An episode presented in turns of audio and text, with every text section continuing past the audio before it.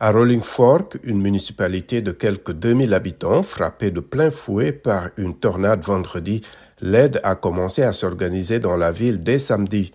La Croix-Rouge américaine a investi un bâtiment de la garde nationale où la nourriture et les produits de nécessité affluent aux côtés de lits de camp.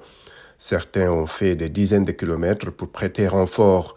Des électriciens à bord de pick-up ont fait le tour de la ville pour tenter de rétablir le courant aussi rapidement que possible au milieu de nombreuses voitures de police.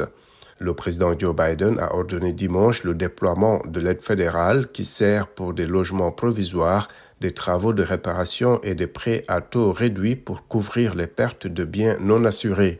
Il avait indiqué samedi que l'État fédéral ferait tout ce qu'il pourra pour aider aussi longtemps qu'il le faudra. Les tornades ont parcouru le Mississippi d'ouest en est sur plus de 150 km, laissant dans leur sillon des dégâts dévastateurs, selon Ted Reeves, le gouverneur de cet État du sud des États-Unis.